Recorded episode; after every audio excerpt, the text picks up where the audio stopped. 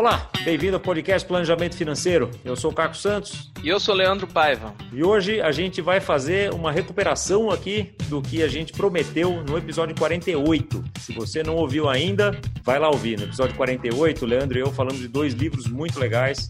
Eu falei do Jogo Infinito do Simon Sinek e Leandro falou do Freakonomics. E enquanto a gente estava discutindo uh, as ideias e o Leandro falando da, da, de tudo que trouxe o Freakonomics, me veio à mente um livro que eu tinha lido há pouco tempo, que é o Vivendo com Não Elefantes, e eu prometi lá, falou, olha, esse livro Vivendo com Não Elefantes foi escrito por um amigo aqui, o Ives Moine, que é marido de uma grande amiga minha, etc. Eu vou ver se eu trago ele aqui no podcast para falar sobre esse livro que tem tudo a ver com a nossa realidade aqui, com enfim, o mundo que a gente que a gente vive de uma forma geral e principalmente esses mundos aqui aqui de pandemia. A gente está gravando esse episódio aqui em junho de 2020, então todo mundo de quarentena e então tá, tá uma, uma situação bem peculiar, digamos assim. Então quero dar as boas-vindas, Civis. Bem-vindo ao podcast Planejamento Financeiro. Obrigado, Caco.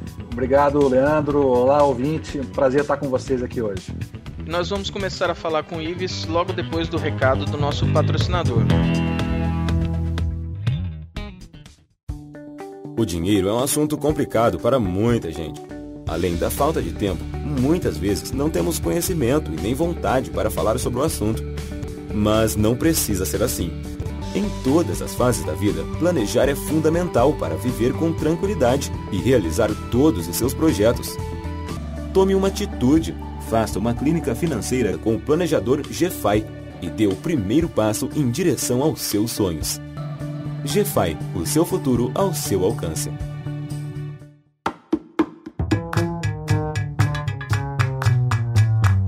Conta um pouquinho para o nosso ouvinte, então, Ives, da sua experiência, da onde que surgiu a, a, a, ideia do livro, de todas as suas pesquisas. Eu sei que você é um cara que lê muito, e trabalhou em grandes consultorias, né, tem uma carreira aí, enfim, brilhante, né, por, por onde você passou. Dá um, um rápido posicionamento aí, quem que é o Ives na fila do pão aqui? Bom, é, bom, resumindo 35 anos em um minuto aqui, né? Mas sou engenheiro de formação, também estudei administração. É, boa parte da minha vida eu trabalhei em consultorias é, de gestão estratégica, né? Zalen, Epicane, Corn Ferry. Minha última posição aí foi na IBM, liderando a área de negócios digitais para a América Latina. E, e, e, o livro, Caco, Leandro, ouvintes, o livro ele surgiu, na verdade, de uma insatisfação crônica que eu, que eu acabei acumulando ao longo de, de, algumas de duas décadas, né, como consultor, que eu fiquei extremamente é, curioso e, e muito insatisfeito com as respostas em relação a, a sucesso e fracasso empresarial. Né? Todas as explicações de sucesso e fracasso empresarial que eu, que eu ouvia é, de, né, dos gurus de administração e lia nos livros eram, na minha, na minha visão, muito rasas, muito simplistas. Né? É, ou se atribuía o sucesso é, ou fracasso a um CEO brilhante, né? a liderança fantástica de alguém né, de um, de um guru, ou, uma estratégia bem sucedida, ou uma tecnologia fantástica. Então, eu achava, sempre achava muito, muito superficial essa explicação, e daí nasceu a, a ideia do livro. Né? Foi uma mistura de desabafo com uma aventura intelectual aí para tentar achar uma terceira via sobre é, sucesso empresarial. E a história do livro é, foi a seguinte, então, começando pelo título, né? Vivendo com não elefantes, posso explicar um pouco o que se trata essa metáfora, né? Por favor, né? Porque acho que isso é uma. É, quando a gente fala assim, já dá aquele primeiro impacto, né? Como assim, né? O que, o que quer dizer isso, né? E é muito interessante a explicação. Boa, boa. É, então a explicação é a seguinte: em, em 1966, no Congresso de Física Não Linear em Munique, na Alemanha, em plena Guerra Fria, um físico alemão chamado Carl von Weizsäcker, ele, ele fez uma, uma, uma analogia, né? Usou essa metáfora pela primeira vez. Então, olha, nós estamos num, num, aqui num Congresso de Física não, não Linear, né? Isso aqui é a mesma coisa do que a gente é, limitar a zoologia ao estudo dos não elefantes. A maior parte dos animais do mundo são, são não elefantes. E a maior parte dos fenômenos naturais, eles são não lineares, certo? A maior parte da física é não linear. Menos de 1% da física você pode falar que, que é linear, de causa e efeito muito, muito simples, né? Então, sarro, na verdade, do, do, do, do termo, né? Da, da nomenclatura não linear. Então eu achei muito curioso isso aí, porque isso explica essa, essa nossa mania do não, né? Quando você põe um não na frente, a gente acaba simplificando a conversa, a gente acaba reduzindo a conversa aos que têm não e aos que, e aos, e aos que, têm, aos, aos que não têm não, né? Então você tem um não cristão, você tem um não capitalista, você tem um não muçulmano, certo? Você tem um não inglês, não ariano. Isso tudo é uma forma de simplificar e reduzir a complexidade do mundo, né? Para caber na nossa cabecinha, mas de forma muito mais fácil. A gente sempre divide o mundo em partes. Então o livro, o livro ele, ele é toda uma jornada tentando ilustrar o que, que é essa ilusão dos não elefantes, né? E como é que as empresas acabam, começando pelas, pelas civilizações, eu usei aí é, os, os, vikings, os, os espartanos, né? Os, os, maias como exemplos de ascensão e queda de civilizações, mas o que está por trás dessa ascensão e queda é justamente essa, essa ilusão dos não elefantes, essa simplificação extrema do mundo, que depois né, as organizações, as empresas acabaram sofrendo esse mesmo mal, desse, desse, dessa mesma síndrome é, dos não elefantes. Em, grande, em grandes linhas é isso que é isso que é isso que aventura do livro aí. É interessante, tem umas passagens que eu, que eu anoto assim, eu, eu gosto muito de ler é, estudando, né? Não só ler por ler, mas ler estudando e vou grifando o livro, fazendo anotação e tal. E uma das minhas anotações que, que cabe bem no que você estava falando isso aqui é que o homem entende fragmentos do que forma um pensamento e não vê as conexões e sua formação e emergência de uma conexão particular a partir de experiências e ideias. Então a gente vê um pedacinho do todo e acha que aquilo é todo, né? Porque a nossa cabeça não está preparada para coisas não lineares, né? O nosso cérebro humano ali é muito difícil da gente conseguir fazer essas conexões. Então a gente acaba olhando tudo que acontece à nossa volta, primeiro simplificando para poder entender, e segundo com uma, com uma lente que é particular de cada um, né? É, é, é assim que dá para entender. O que nesses mundos de Covid, que tem uma toda uma, uma coisa geométrica, né? De, de, de se espalhar por aí, acaba sendo absolutamente relevante, inclusive, né? E daí temos, enquanto isso, uh, ah, 200 milhões de, de especialistas em Covid no Brasil, aparentemente, né? É, tocou no ponto fundamental aí, Caco. Olha só, é, é, quando eu escrevi o livro, é, ele tinha um quê de, de, de, de, romantismo, né? De uma coisa um pouco mais idealista, né? E um pouco mais voltado para a ciência da administração, tentando dar um pouquinho mais de, de, de, de, robustez vai, conceitual em cima de conceitos muito, muito etéreos, né? Liderança, estratégia, etc. Né? É, à medida que passou os anos se passaram, desde que eu escrevi o livro, né, eu, eu avancei um pouco mais nesse pensamento para a neurociência, né? E um pouco você colocou, né? Como é que como é que as pessoas, como é que os humanos decodificam a realidade, né? Como é que eles ressignificam, né, imagens, sons, eventos e transforma isso numa base no modelo mental, né? E uma base para decisão, né? E aí você tem toda a discussão sobre os, sobre os vieses cognitivos, né? Que a gente tem mais de 30, né? E cada dia que passa a gente, tem, a gente descobre mais, mais vieses cognitivos. E são esses vieses cognitivos, na verdade, um deles é a ilusão dos elefantes. É, é justamente a, a redução da realidade de uma forma que, que ela fosse mais palatável, menos ameaçadora para gente. Então, o fato de você reduzir a realidade para coisas que são menos ameaçadoras não significa que a ameaça não exista, né? Ela continua lá. Só que no teu mundo que você criou, é, você está mais protegido, que você, esse é o seu modelo mental. Então, é, um, é um pouco essa, essa discussão que a gente vê hoje no, no mundo Covid, né?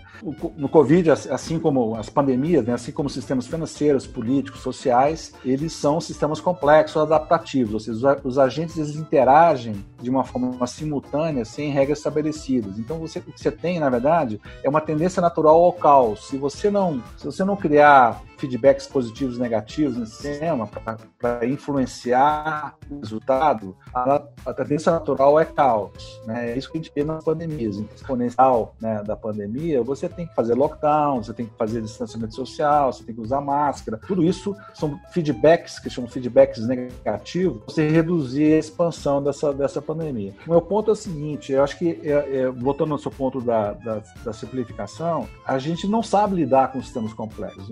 A mente, do, a mente humana é uma mente linear. A gente não consegue, a gente não, a gente não tem um pensamento exponencial, a gente não sabe o que é a não linearização do mundo, né? Então, a gente tenta usar conhecimento passado para tentar explicar fenômenos que absolutamente você não consegue explicar sem, sem as regras que você, né? Sem regras ou sem, sem uma, uma ciência, vai, é, pré-definida. Então, é, a gente tenta colar justamente esse conhecimento passado e regras passadas a fenômenos que são... Quando a gente olha para o passado, a gente normalmente vê uma linha reta porque a gente já sabe o que aconteceu. Quando a gente olha para o futuro, a gente tem uma infinidade de possibilidades, né? Quanto que dessas possibilidades a gente pode atribuir ao, ao acaso, né, à sorte, ou se essas possibilidades elas são mais definidas pela vontade ou pela ação de alguém? Você tem uma linha, é, tem uma linha determinística, né? É, que eu não gosto muito. É, o nosso destino é, é ir pro saco. A gente, né, a gente vai morrer, não interessa o que a gente vai fazer, a gente vai chegar lá na ponta, vai ter um apocalipse e, e that's it, tá certo? Então, é uma visão um pouco cristã. Existem outras visões que, que é, entendem e aí eu vou falar a visão que eu gosto, que sistemas complexos você não, você não consegue prever. Né? Você não consegue controlar. Reduza, né? põe as sandálias de humildade, né? põe, põe, põe, põe isso no seu papel e você, você passa a influenciar o sistema. E a cada, a, e a cada reação do sistema, você, você ajusta né, as suas ações para onde você acha que, que, faz mais sentido. Mas jamais controlar. Eu vou contar uma historinha rápida aqui de um, de um estudo, que uma pesquisa que um estudioso holandês fez na década de 90, o Trompenars, que ele fez a seguinte pergunta. Ele pegou 20, mais de 20 povos ou civilizações no país no mundo e perguntou o seguinte: pessoal, vale a pena é, controlar forças da natureza, por exemplo, como o clima? Vários, vários países responderam. No topo da lista estavam Portugal e Brasil, como povos que diziam que vale a pena controlar a natureza e o clima. Então, assim, e lá no, lá no final está o Japão. Os japoneses claramente dizendo não vale, não vale a pena gastar tempo em controlar fenômenos da natureza. Nós estamos falando do Brasil e Portugal, que são duas, duas, dois, dois, dois povos altamente católicos, né, que sempre tiveram é, na sua história, né, na, na, narrativa da evolução social, o apocalipse, o dilúvio, desastres, é, desastres naturais, né? A questão, por exemplo, da seca no Nordeste, quando você tem sempre, né, né se Deus quiser, né, São Pedro vai mandar uma chuva para gente, dizer, uma, sempre um desejo de você controlar né, na, a natureza. Já os japoneses, que deveriam ser os primeiros a querer controlar, por quê? Porque sofrem de tsunamis, sofrem terremotos há, há séculos. Eles não, falam, olha, em vez de tentar controlar, eu vou, eu vou prever, eu vou saber me preparar para os desastres, eu vou minimizar os danos e eu vou garantir que eu vou sair mais forte e mais rápido depois do desastre. Então, todo o foco civilizatório da, do povo japonês é para se preparar e para acelerar a reconstrução. Então, é, é, esse é o modelo mental de quem já entendeu que não adianta você controlar um sistema complexo. Assume a tua, né, o teu papel de não protagonista na natureza. Assume a tua pequenez, né? né? Exatamente. E, e, e, então, acho que um pouco isso aí, eu acho, que, eu acho que no Brasil nós estamos muito mais no lado de querer controlar, controlar a natureza. A gente não controla isso, gente. A gente, a gente pode minimizar os efeitos, e a gente pode se preparar, e a gente pode sair mais, mais rápido dessa, dessa, dessa crise. São pensamentos que estão sempre é, é, se degladiando no, no nosso nossa sociedade, né? E eu acho que a gente está sofrendo muito com isso, porque a gente perde muita energia nessas discussões é, inócuas, né? Você falou isso aí me lembrou de uma pessoa que, já falou, inclusive em estocavento, né? Então, é, não, não... então brincadeiras à parte, mas é isso, né? Problemas complexos e eu, eu comentei isso naquele naquele episódio também. Eu sempre volto a falar, né? Que o Pedro Malan disse isso uma vez. Eu, não, aliás, eu ouvi dele, mas acho que não é dele, né? Que problemas complexos normalmente têm soluções simples e erradas, né? Ou alguém surge com uma solução simples e errada, né? Então tem que entender o todo. E nem sempre dá para entender o todo, né? É isso aí. Como é que a gente faz daí para viver sem entender o todo? Dá para dá pra fazer isso? Dá para viver assim? Com, com tanta incerteza? Olha, eu, eu, sou, não, sou, não sou filósofo tá? e também eu acho que, assim, eu diria o seguinte, é claro que dá, né? Claro que dá. Tem muita gente feliz da vida sem ver o todo, né? Sem enxergar o todo. Tem menos dilemas uh, intelectuais e, e, menos perguntas do, de, dos porquê as, porquê as coisas acontecem, né? Eu acho que desde há muito tempo, né, essa questão da alienação das pessoas, né? Alienação do trabalho, desde o, desde o do Karl Marx, do, do Weber, né? Dos grandes, desses, alguns filósofos que sempre falavam que, né, que, que algumas coisas são alienantes na, na nossa sociedade, né? Uma delas é, é, a própria religião. Países que têm, que têm um índice de, de religiosidade muito alto, você tem uma tendência também de simplificação das coisas, né? Uma, uma falta de incentivo para entender o todo, porque é, falar da fé falar do determinismo e, do dos destino, dogmas, né? né? Uhum. Dos dogmas, né? E, da, e, e, dos mandamentos é uma coisa é mais confortável, porque é uma coisa conhecida há, há, há, dois, há dois milênios, tá certo? Então, é, não, não só conhecida, mas muitas vezes, ó, tá fora do meu controle. Deus quis assim, paciência, né? Quem sou eu para querer mudar e, e acaba trazendo muitas vezes uma vitimização aí também. É, vitimização, mesmo também, né? Das coisas. Então, eu diria, agora fazer uma análise, já que nós falamos um pouco de religião, né? É, Max Weber, quando ele escreveu o livro dele sobre a ética protestante e o capitalismo, né, ele claramente fez uma avaliação de mais de 20 religiões do mundo e tentou conectar a religião com o grau evolutivo de cada sociedade. Né? Então ficou muito claro né, que, por exemplo, o calvinismo, né, a ética protestante, tinha uma correlação muito forte com o avanço das sociedades anglo-saxãs que não tinham o, o, o, catolicismo, né, que no fundo, no seu âmago, ele fala muito sobre o pecado, sobre a distribuição de, de riqueza, sobre você tem que ser generoso, você não pode ficar rico é, é pecado, né? É, tá certo? Você tem que dar antes de, de receber. É, então, todas as regras na, na ética protestante não existem. Né? Por exemplo, você, você valoriza o indivíduo, né? A meritocracia. Se você é competente, por que não vai ficar rico? Você não está roubando, você não está enganando ninguém, você está né, tendo sucesso por, seu próprio mérito. Então, é, o assunto é complexo, cara, quando você perguntou sobre a questão de visão de todo, né? Porque essa visão de todo é influenciada por, né, por, pelo tecido social, né, pelos modelos mentais que foram criados ao longo de, de, séculos, né? A partir de religião, a partir do tipo de colonização do, dos povos, tudo isso aí influencia o modelo mental, né? E, e você acha, Waves, que com essa, com a ascensão da internet, né, a facilidade de acesso à informação, porque, por exemplo, há 50, 60 anos atrás, se você queria conhecer Max Weber, você tinha que ler a Ética Protestante e o Espírito do Capitalismo, você tinha que ler o livro. Passou um tempo, começou a ter resumos, né? Você começou a ler resumos e tudo mais. Hoje em dia, você vai no Google, coloca na Wikipedia, você lê um resuminho de cinco linhas e, e acha que já está sabendo de tudo. E eu vejo pelos estudantes e tudo mais que hoje em dia o pessoal não lê é, texto difícil, não busca nada, foge da complexidade e busca a simplicidade para tudo, né? Inclusive na economia, na economia pessoal, assim, é, a gente já até trouxe esse tema antes, é, algumas vezes antes aqui, que temas complexos complexos, às vezes, têm que ser tratados como complexos mesmo, né? O que é o que diz o, o seu livro. Só que hoje em dia, as pessoas fogem da complexidade completamente. Isso me dá uma. me leva a pensar, me leva a crer que o, o acaso, né? Ou a dificuldade de você lidar com problemas complexos daqui para frente com essa nova era de tecnologia, talvez seja mais difícil. As, as pessoas das gerações mais novas lidarem com problemas complexos, talvez seja mais difícil que as gerações passadas. Você acha que tem algum sentido nisso? E daí até fazer o gancho com o planejamento financeiro, né? Que é o nosso tema aqui do nosso podcast, né? Quando a gente recebe clientes, às vezes, que querem falar, tá bom, eu quero fazer meu planejamento financeiro. Bom, em quantas reuniões a gente precisa? A gente precisa de uma vida.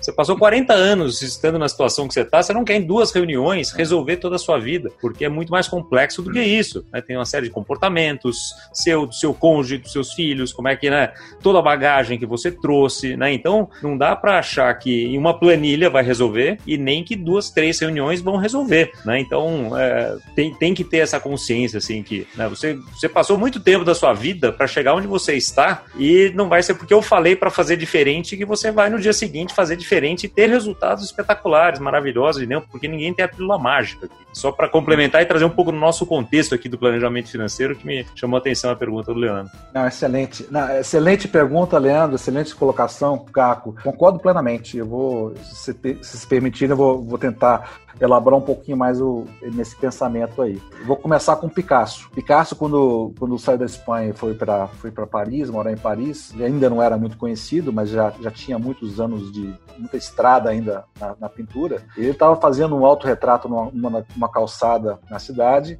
com um carvão e, e, né, e, papel, e passou então uma, uma, uma pedestre e disse: Você pode fazer o meu, o meu retrato, o meu autorretrato? Claro, claro, pois não. 15 segundos depois, ou 20 segundos depois ele estava com um retrato pronto da mulher, né? E, e cobrou 300 francos, né? E a mulher olhou para ele assim, horrorizada, assim, como assim? 300 francos? Você não foi nem um minuto. Picasso olhou para ela com, né, com uma certa paciência e disse: Olha, minha senhora, eu, eu, cobro pelos anos, não pelos minutos. É um pouco essa linha. É tudo, tudo recentemente, inclusive, a gente tem essa, essa, essa, essa, essa coisa do, do atalho, né? Do na veia. Dos 147 ajuda. caracteres, né?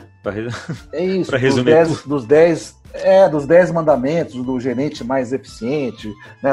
é, é tudo os 10 mais, é, é, os livros de aeroporto, né? Você quer tudo na veia, você quer. Todo mundo quer um Yoda né, para seguir. Né? Todo mundo tem preguiça de criar o, o próprio caminho, né? de pegar lá a, a, né, a, faca e sair cortando o mato. Né? Você quer pegar já a, a estrada pavimentada. Né? Então, eu concordo plenamente com vocês. Eu acho que isso aí, nessa geração mais nova agora, que está completamente intoxicada com informações, né, pelo volume de informações que, que, né, que chega, é, é, um sistema de defesa também. Ao mesmo tempo, eles têm que se defender né, e com resumos, com, né, com, é, com, com sinopses, com, né, com com atalhos, é, senão você não consegue sobreviver nesse mundo de tanta informação. Agora, é, é, esse, essa é, para mim, é uma tragédia, porque você está subtraindo a reflexão de um processo que, que não pode abrir mão de reflexão. O complexo exige isso, né? Ele exige que você reflita sobre as coisas, sobre os fenômenos, o que, que é causa, o que, que é efeito, o que está o, o que tá conectado com o quê. E aí, fazendo uma linha, já fazendo uma conexão com o planejamento financeiro,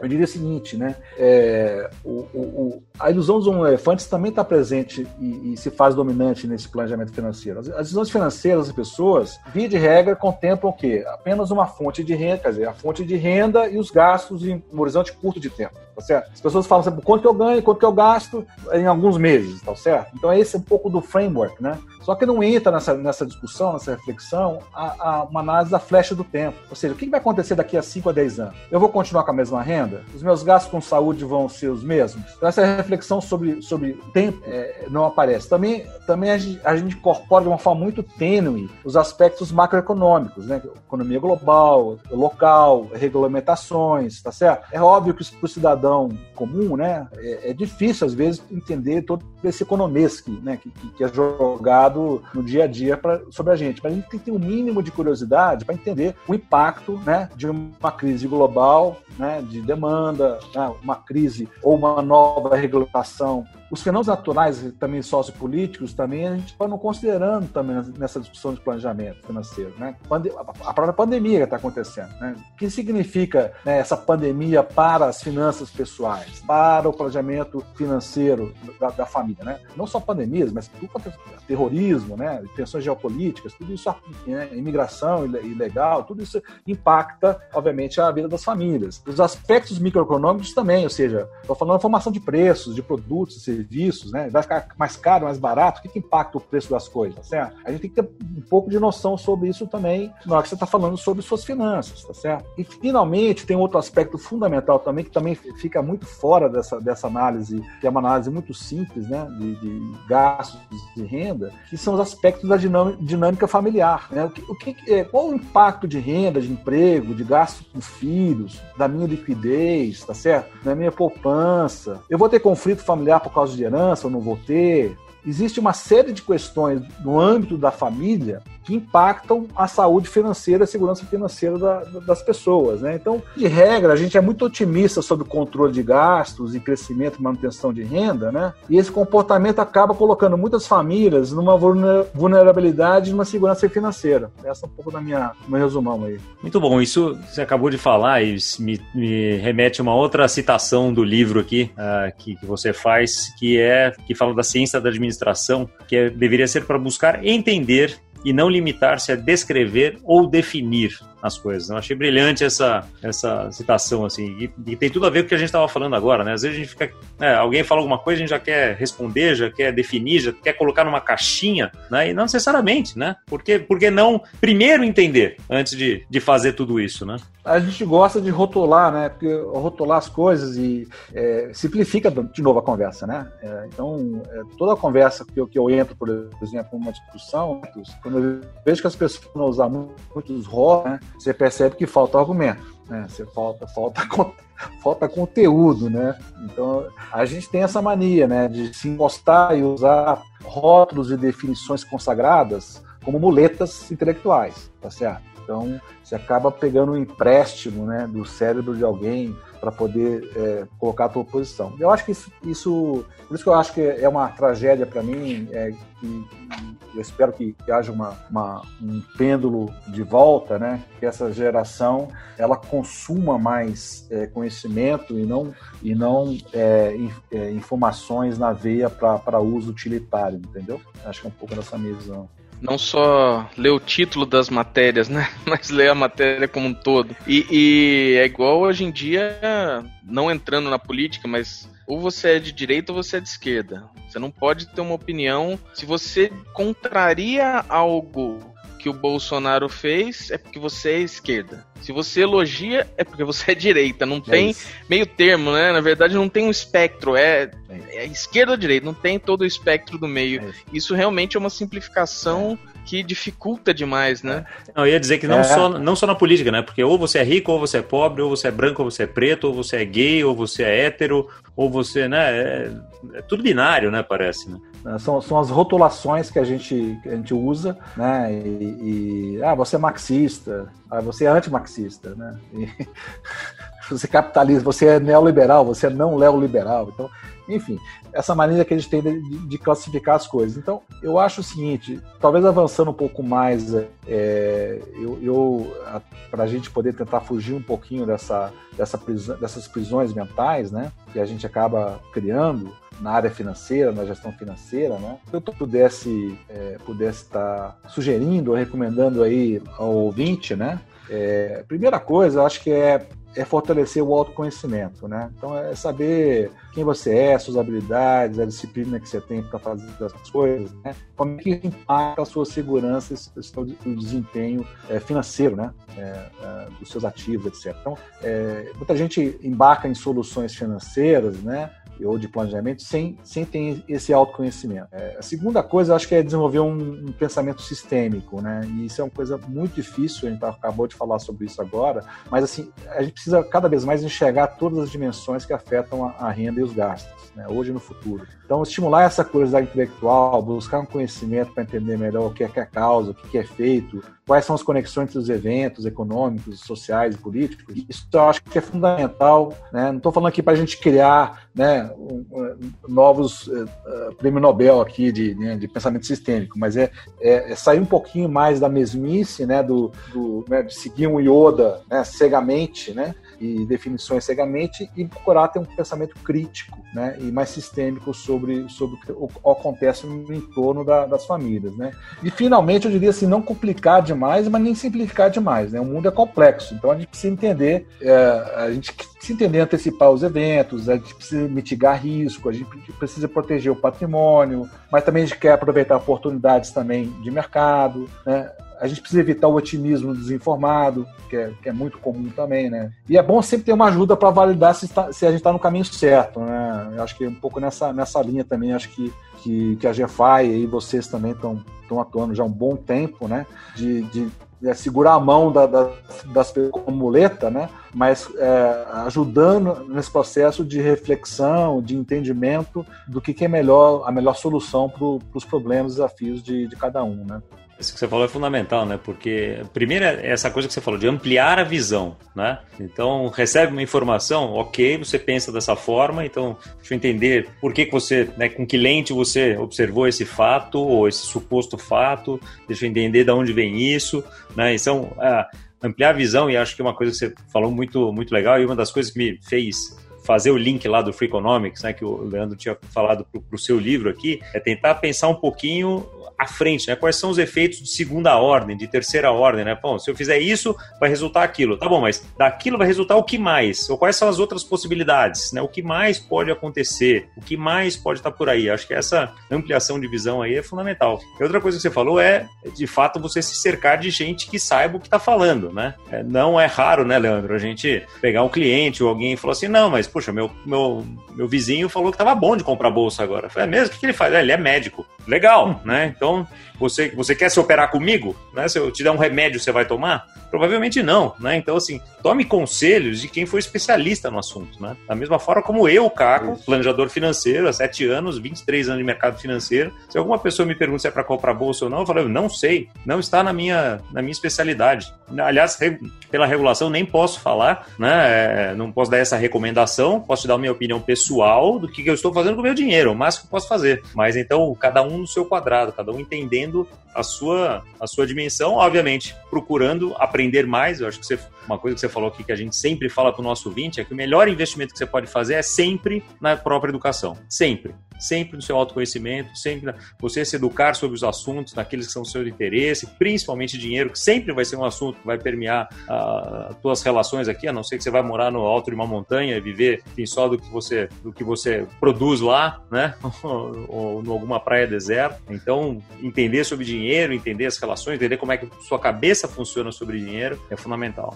Aliás, só um depoimento aí, Caco e, e Leandro, né? Eu, eu, quando costumo comprar serviços, né? é, financeiros ou, e não financeiros, né? Quando, quando a pessoa já me, já no primeiro encontro já fala que tem todas as respostas para os meus dilemas, né? É, eu já eu já eu já vi, pô, essa, essa pessoa não não tem, né? É, já já fica um pé atrás e quem me conquista mesmo é quem é quem se posiciona, fala, olha, eu não sei te responder, mas pode ter certeza que nós vamos achar essa resposta juntos, nós vamos achar a solução juntos, né? porque a gente tem a experiência de buscar soluções, não de de, de, de, entregar soluções enlatadas. É, isso aqui não é, um, não é uma padaria, né? É, é na verdade, é, é, é uma lacarte.